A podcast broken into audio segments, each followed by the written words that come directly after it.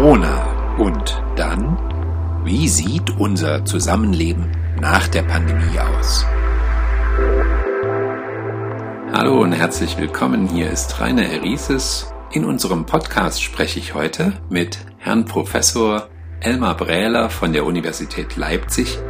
Herr Brähler war Leiter der medizinischen Psychologie und Soziologie dort und er hat, ich kann sagen, jahrzehntelang umfangreiche Studien gemacht zu Einstellungen der Menschen, gerade in den neuen Ländern, zu Einstellungen zur Demokratie. Ich begrüße Sie, Herr Professor Brehler. Schön, dass Sie dabei sind. Ja, freut mich, da zu sein. Herr Brehler, Sie werten nach wie vor Daten aus zur Demokratie. Wie erleben Menschen die Demokratie? Das ist oder war ja gerade aktuell eine spannende Sache.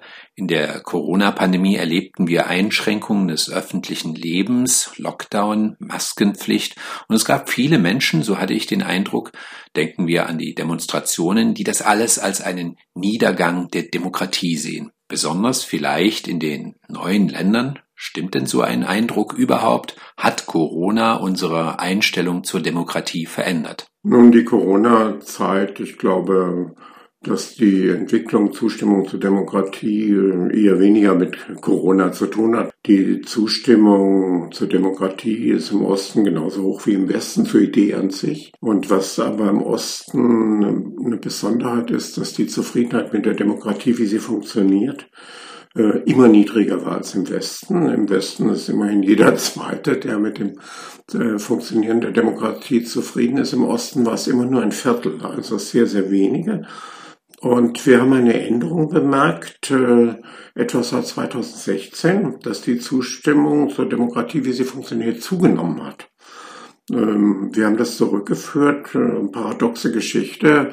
Dank Pegida und erstarkender AfD ist das Gefühl aufgekommen, viel los, es wird sehr viel debattiert. Äh, also ist die Zufriedenheit mit dem Funktionieren der Demokratie erstaunlicherweise angestiegen. Hm, darf ich da kurz einhaken? Sie sagen, mit dem Aufkommen von Pegida, also Jahre vor der Corona-Pandemie, da wurden die gerade die Ostdeutschen mit der hiesigen Demokratieumsetzung zufriedener. Das ist doch paradox, wenn wir an ja, Fernsehbilder denken. Es war ja eher gefühlt eine Zunahme an öffentlichen Diskussionen, an Streit. Merkel wurde beschimpft, der Vorwurf einer Diktatur stand im Raum. Ja, wie passt das eigentlich alles zusammen? Ja, ich glaube, dass so nach der Wende das Gefühl war, nicht so ernst genommen zu werden. Es gab zwar Exponierte Politiker wie Frau Merkel und Herr Gauck, die aus dem Osten stammten, trotzdem hat ja Beteiligung im Osten wenig stattgefunden. Es gibt ja das Abgehängtsein, äh, Gefühl des Abgehängtseins im Osten, was eine große Rolle spielt. Und auch für die Affinität zu rechtsextremen Einstellungen spielt das Gefühl, Mensch zweiter Klasse behandelt worden zu sein, eine große Rolle. Und Osten hat sich abgehängt gefühlt. Man hat den Eindruck, kein Gehör zu finden. Also politisch Entfremdet, egal was man macht, das hat keinen Sinn und Zweck. Plötzlich kommt so eine Bewegung auf die Straße und plötzlich erweckt das Aufmerksamkeit. Ich glaube, das war das, äh, das war der Punkt gewesen, dass man nun äh, Gehör, äh, Gehör Aufmerksamkeit findet. Mhm. Und diese Aufmerksamkeit kam mit Pegida, sagen Sie, aber sie hält ja auch an, wenn ich es drastisch ausdrücken darf, man kotzt seinen Ärger aus auf Demonstrationen oder im Internet, man macht seinem Ärger Luft auf jede erdenkliche Weise. Naja, Morddrohungen im Internet sollte man wirklich nicht propagieren, dass das ein geeigneter Weg ist, um irgendwie weiterzukommen. Aber bedauerlich finde ich es, dass es erst äh, Pegida oder sowas geben musste, dass die, äh, dass die äh, im Ostdeutschland äh, vorher nicht das Gefühl gehabt hat, gehört zu werden. Also was da schiefgelaufen ist, das ist, äh, das ist die Frage.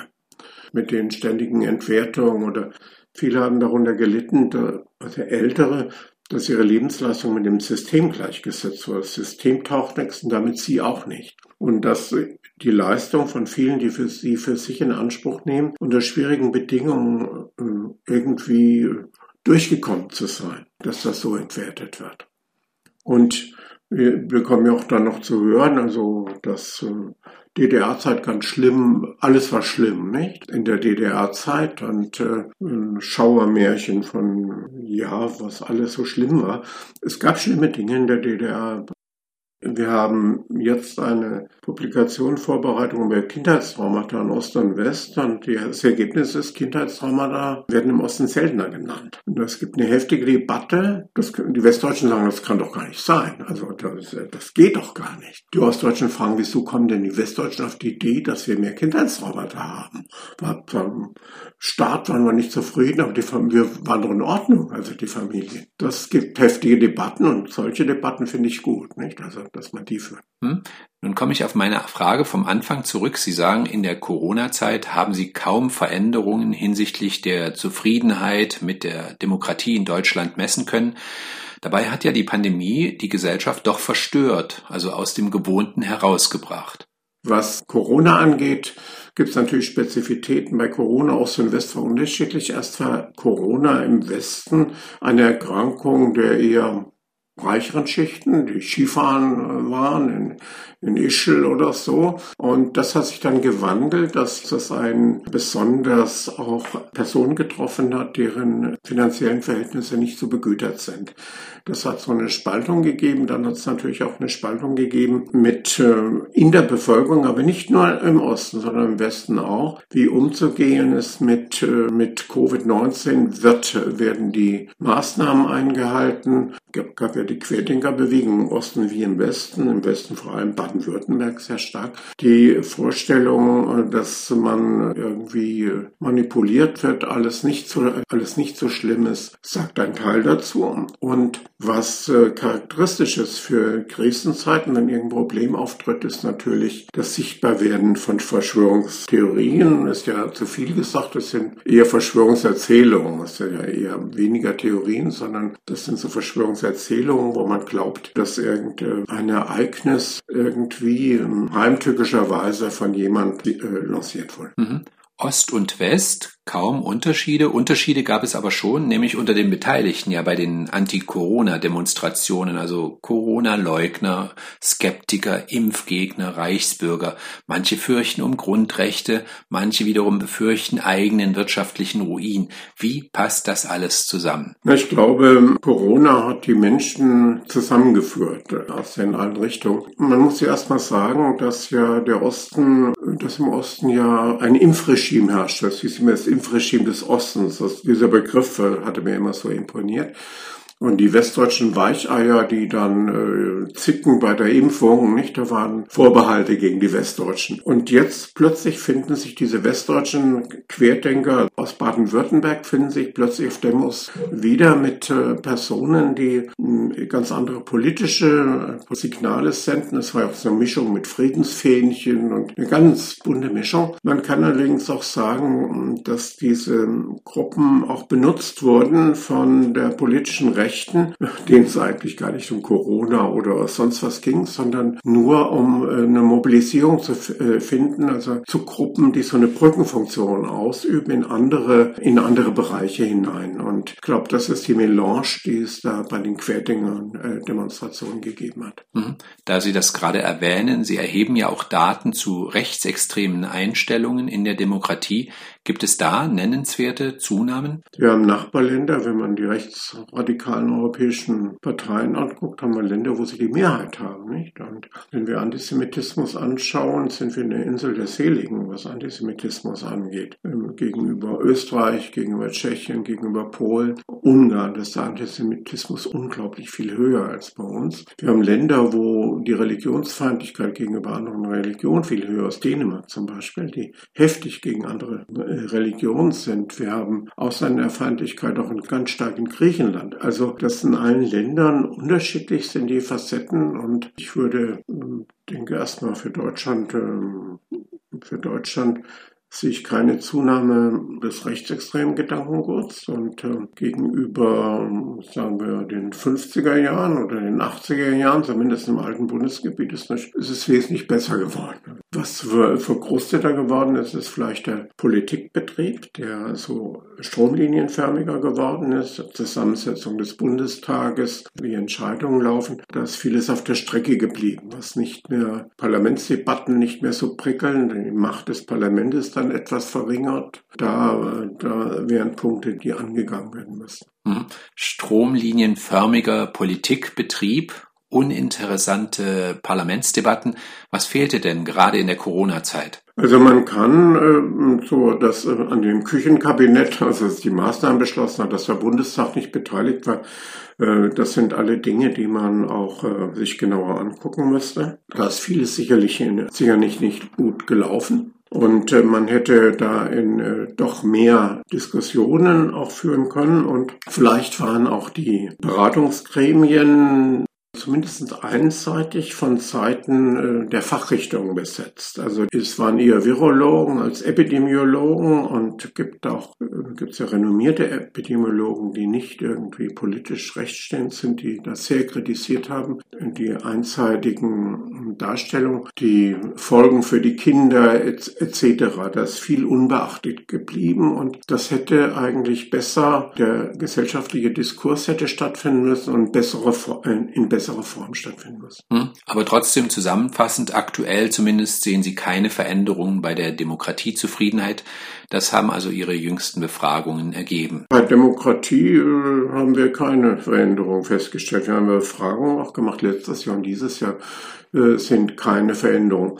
Äh, wir haben auch äh, Verschwörungsannahmen auch schon oft geprüft. Äh, man kann nicht sagen, dass jetzt neue Verschwörungsgedanken aus dem Nichts entstanden sind, nur die haben sich verlagert, die Verschwörungsgedanken. Also gibt schon immer Gedanken über das internationale Finanzkapital, immer sehr viel mit antisemitischer Komponente, dass das irgendwie die reichen Juden sind. Jetzt kommen wieder Komponenten, dass die, ja, dass die Juden Kinder hm, vergiften etc. Da kommen alte Stereotype Stereotype hoch und äh, Verschwörungstheorien kriegen plötzlich ein anderes Gesicht. Aber sie sind nicht völlig neu, die hat es immer gegeben. Vielleicht einmal ein Wort dazu, was ist eigentlich der Boden für solche Verschwörungstheorien oder Verschwörungsannahmen? Verschwörungstheorien gibt es noch äh, schon immer, angefangen von Illuminaten, die irgendwie die Welt beherrschen, die bayerischen Illuminaten gibt es die Verschwörungstheorien immer und sehr viele mit antisemitischer Komponente, dass immer die Juden sind, die, die am Unglück schuld sind. Das ist so eine